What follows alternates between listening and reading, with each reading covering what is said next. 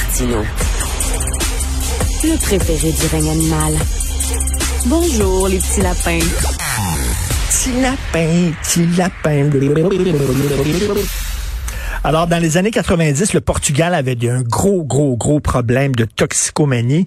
Écoutez, 98 des gens qui étaient en traitement contre la toxicomanie étaient des accros à l'héroïne quand même. Et là, le, euh, le, Portugal a dit, bon, ça fait des années, là, comme plein d'autres pays, qu'on lutte contre la drogue, ça ne donne strictement rien. Donc, on, vous savez, Einstein disait, la folie, c'est de toujours faire la même chose en espérant des résultats différents à chaque fois. Fait qu'ils ont dit, on va essayer de prendre une autre approche. On va décriminaliser toutes les drogues toutes les drogues, pas seulement le pot, même les drogues dures, même l'héroïne. Et là, il y a des gens qui vont dire, ben voyons donc, tu décriminalises les drogues pour lutter contre la drogue, ça n'a pas de bon sens, ça fonctionne pas. Mais ça fonctionne. Ça fonctionne même beaucoup. Le Portugal, maintenant, a baissé énormément ses problèmes de drogue. Euh, on, dit là qu'il y a beaucoup moins de gens. Depuis 95, le taux d'infection au VIH puis au sida lié à l'utilisation des seringues non stérilisées a été divisé par 60 en 20 ans. Le pays s'est ici, là, euh, parmi les, pays avec le moins de problèmes de drogue en Europe. Donc, nous allons en parler avec M. Serge Brochu, professeur émérite à l'École de criminologie de l'Université de Montréal. Bonjour, M. Brochu. Bonjour, M. Martineau. C'est vrai, ça peut paraître totalement paradoxal. Décriminaliser la drogue, donc euh, finalement faciliter l'accès à la drogue pour lutter contre la drogue.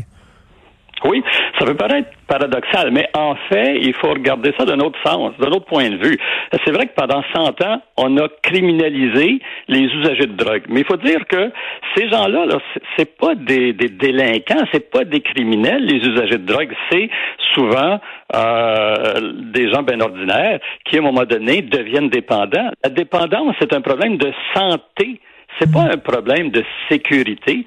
Euh, donc, on a le, code pénal pour essayer de lutter contre un problème de santé. On penserait pas lutter contre un autre problème de santé avec le code pénal. C'est plutôt des mesures de santé publique qu'il faut mettre en application. Et c'est ce que le Portugal a fait en décriminalisant toutes les drogues. Mais qu'est-ce que, M. Brochet, qu'est-ce que ça veut dire décriminaliser, là, exactement? Qu'est-ce que ça implique? C'est-à-dire qu'on on ne lutte plus contre les trafiquants de drogue? Non, les trafiquants, tout à fait. On met l'énergie justement sur les trafiquants de drogue et on lâche le simple consommateur. Euh, ben, quand je dis on lâche le simple consommateur, c'est que en fait, si la personne est appréhendée avec, euh, disons, est appréhendée pour avoir troublé la paix, euh, elle va comparaître devant un comité de dissuasion.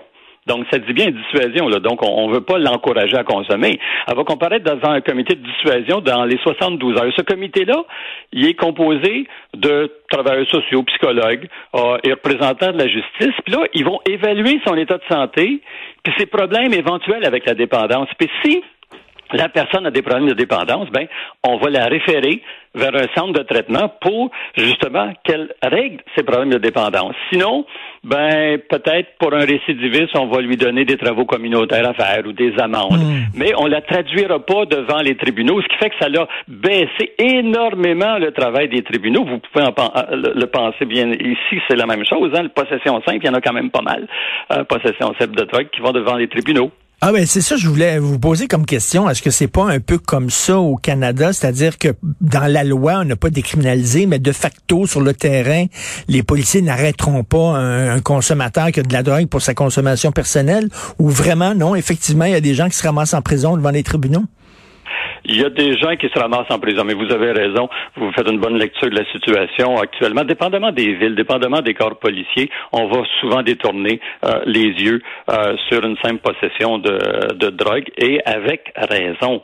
Et avec raison. Sauf que le problème actuellement, sans la décriminalisation, c'est que il reste toujours ce, cette épée de Damoclès sur la, tête euh, de, du consommateur. Ce qui fait mhm. que les consommateurs n'utilisent pas tous les services de santé publique qu'il pourrait y avoir. On pense entre autres aux sites d'injection supervisés où est-ce que euh, les consommateurs apportent leur propre drogue pour s'injecter de façon sécuritaire avec éventuellement des conseils d'une infirmière, d'un infirmier, etc.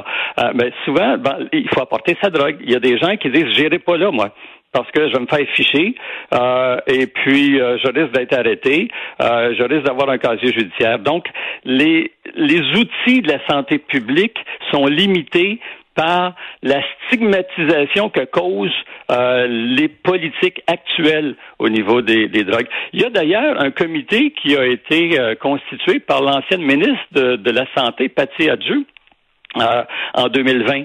Euh, mmh. Et ces gens-là ont euh, euh fait publier le rapport. Bon, ils l'ont déposé en juin, mais finalement, ça a été euh, déposé, rendu public seulement deux semaines avant les élections, ce qui fait que ça a été un peu passé sous, sous le radar.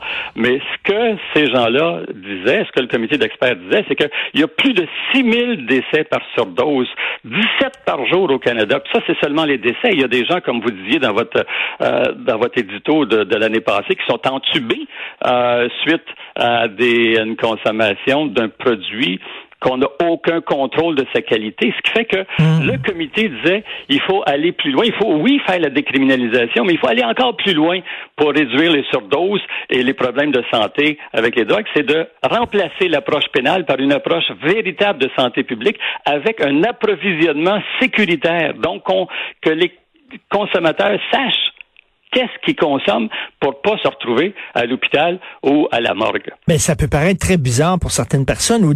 il y a quelques années, c'était vraiment des gens très marginaux euh, euh, qui euh, tenaient ce discours-là sur la décriminalisation. Maintenant, on voit des corps de police, on voit des anciens chefs ah policiers, on voit le magazine The Economist, qui est un magazine de droite en Angleterre, très sérieux, qui a pris position pour la décriminalisation de toutes les drogues. Oui, ben c'est ça ne fonctionne pas. Cette criminalisation ne fonctionne pas. Il faut penser à autre chose, comme vous avez dit dans votre introduction à, ce segment. Il faut faire autre chose. Et la décriminalisation, on le voit au Portugal, mais on le voit ailleurs aussi, euh, a des effets intéressants sur les consommateurs. Mais en même temps, il y a des limites à la décriminalisation, hein, parce qu'il faut savoir que les profits vont toujours dans les poches des marchés criminels. Euh, mmh. Ça, ça change mmh. rien. Et puis, souvent, dans la décriminalisation, comme on le fait au Portugal, il n'y a aucun contrôle de la qualité du produit, ce qui fait que la personne peut continuer à consommer un produit qui va l'amener à l'hôpital. Euh, donc, il faudrait, il faudrait à la limite, il faudrait à la limite qu'il y ait comme des, ça, c'est ça, il y a des gens qui vont dire, voilà, non, ça n'a pas de sens, mais qu'il y ait comme des endroits, des centres, mettons, on dit des, des piqueries supervisées, où il y aurait des gens qui font un test de la drogue que la personne va consommer pour voir si effectivement elle est, elle est correcte, là. puis là, la personne pourrait se piquer, euh, supervisée en toute sécurité. Tout à fait. Et, et, ça se fait. Ça se fait beaucoup plus en Europe. Ça se fait un peu au Canada, mais pas suffisamment. Parce que, bon, c'est ça, il y a cet aspect stigmatisant. On, pense que la personne, c'est, des marginaux qui consomment. Non, les, les personnes, ça, ça, peut être votre fille, ça peut être la mienne. Euh, parce que on devient dépendant parfois suite à une opération, soit à des mots euh, qui sont euh, des, mots de dos qui, qui sont très euh, difficiles à régler, etc. Donc, les gens, c'est pas nécessairement nécessairement volontaire. C'est rarement volontaire d'ailleurs mm. euh, qu'on devienne dépendant. Mais il faut effectivement mettre ces personnes-là qui ont décidé de consommer ou qui consomment par dépendance euh, dans des conditions qui font en sorte qu'ils ne se retrouveront pas à l'hôpital ou à la morgue. Et Monsieur Brochu, il faut même se poser à un moment donné une question. Euh, là, quand je parle de dépendance, j'inclus l'alcool là-dedans, bien sûr, qui est une drogue légale, mais qui est une drogue avec des effets, des, des, conséquences sociales épouvantables aussi, violence conjugale, etc. Donc, pourquoi dans notre société actuellement, il y a autant de gens qui ont besoin de se dévisser la tête, comme on dit, mhm. soit avec la drogue, soit avec l'alcool. Est-ce que ça veut dire que on vit dans un système qui est, qui est difficile, c'est inhumain, on a besoin de s'évader? Pourquoi ce besoin-là? Oui, il y a différentes euh, différentes explications et je pense qu'il n'y en a pas de, de, de, de véritablement dominante. Mais effectivement, cette société impersonnelle euh, mm. qui fait en sorte que les, la, la, cohésion sociale s'est effritée si elle n'a pas disparu, fait en sorte que des gens consomment davantage, ont besoin euh, de consommer davantage.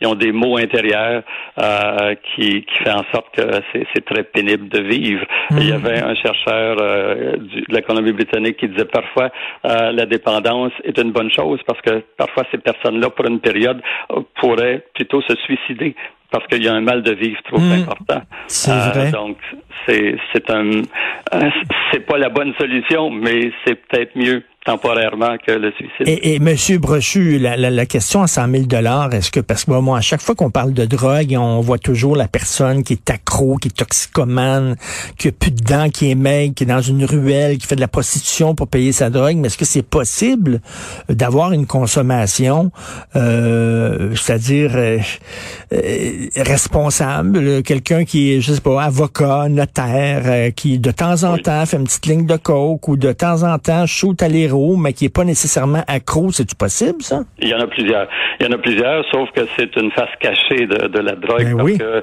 étant donné la stigmatisation actuelle face aux usagers, euh, quelqu'un qui, euh, comme vous dites, un, un, avocat ou un intellectuel qui consommerait sa ligne de coke à l'occasion n'ose pas le mentionner parce qu'il il risque d'avoir l'opprobre social et puis avoir de la difficulté à graver les échelons professionnels qu'il qu'il veut. Donc, Ben oui. euh, mais ça existe et c'est documenté. Il y a des gens qui consomment euh, de façon relativement régulière et contrôlée. Euh, c'est sûr qu'il y a des modes de consommation qui sont plus difficiles à contrôler. L'injection est un mode de consommation plus difficile à contrôler, euh, mais l'héroïne Mm. peut se consommer de d'autres façons. Mais, mais Euh, c'est- drôle quand même, le, le deux poids, deux mesures. Mettons dans un restaurant, là, un gars est dans un restaurant puis il boit une bouteille de vin à lui tout seul dans le resto. Il y a personne qui va faire quoi que ce soit, mais si le gars se mettait à sniffer une ligne de coke sans table, tout le monde capoterait, mais tu sais, c'est un peu la même chose, là, peut-être. Là. Oui, mais, euh, tout à fait. Et dans le rapport du comité d'experts, on disait il faut al- aligner les politiques actuelles, euh, qui les politiques euh, sur l'alcool, sur le cannabis et sur les autres drogues, euh, de façon à, à ce que ça soit des politiques de santé publique qui soient basées sur les méfaits que causent euh, ces produits plutôt que la stigmatisation euh, ancestrale qu'on a depuis 100 ans euh, face à certains produits. Est-ce que vous pensez que le modèle euh, portugais va faire des petits? Je pense que le modèle portugais va faire des petits, mais on peut penser même aller un peu plus loin avec euh, des, euh, une réglementation de certains produits. On a des, euh, des, des, pistes pour euh, les opioïdes avec une distribution contrôlée euh, de molécules euh, qui pourraient aider les personnes qui ont des problèmes avec les opioïdes, mais contrôle médical. On le fait même à Montréal sous, euh, dans, dans une étude.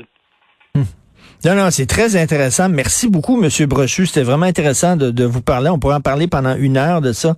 Serge Brochu, professeur émérite à l'école de criminologie, criminologie, pardon, de l'Université de Montréal. Bonne journée, Monsieur Brochu. Ça m'a fait plaisir. Merci.